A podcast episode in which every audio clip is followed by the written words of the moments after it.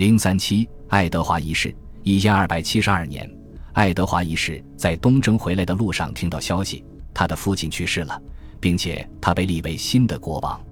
他不紧不慢地回到了国内，在巴黎，他因在法国有领地而向腓力三世致敬。他用词小心翼翼：“我要为您应该拥有的所有土地致敬。”然后他向南来到加斯科涅，在一二七三至一二七四年之间，他一直待在那里。他于一二八六至一二八九年再次逗留加斯科涅。他是最后一位在加斯科涅的首府波尔多接受朝拜的金雀花国王。一二八九年七月，他离开了加斯科涅，这标志着一个时代的结束。然而，英格兰对加斯科涅的统治绝不是断崖式的衰落。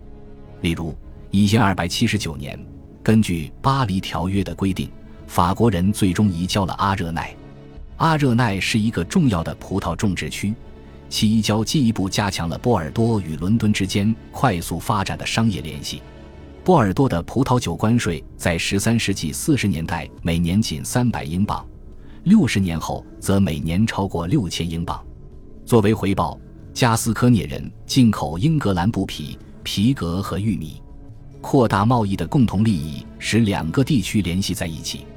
一二七四年十月，爱德华回到英格兰后不久，就对王室和贵族官员的活动进行了调查。跟之前类似的调查一样。他发现了官员们满腹牢骚，为了解决问题，以财政大臣罗伯特·伯内尔为首的国王的顾问们颁布了主题涉猎广泛的新法律。但即使在立法最多的时期，他们也没有试图以扎实丁尼一式的方式编纂英格兰法律。这些法规既关系到国王的权利，也关系到臣民的自由。一二七六到一二八四年。爱德华最关注的是威尔士。最初，他的计划是降低威尔士亲王卢埃林阿普格鲁菲兹的威望，然后将其的土地交给其的兄弟戴维德和格鲁菲兹。但在一千二百七十七年的战役获胜之后，他实施了一项对威尔士人来说具有羞辱性的和平条约，并且没有给予戴维德他所期望的奖励。一千二百八十二年，威尔士人叛乱。在1282至1283年的战争中，卢埃林被杀，戴维德被捕，然后戴维德被审判并作为叛徒被处决。这是自1076年以来第一个因叛乱而被处死的人。与1277年的战役不同，1282至1283年的战争的目的是为了征服。鉴于爱德华拥有巨大的资源优势，因此实现征服并不是难事。征服威尔士可以被视为那几个世纪战争的高潮，但是在十三世纪的大部分时间里，英格兰和苏格兰之间的关系都特别好。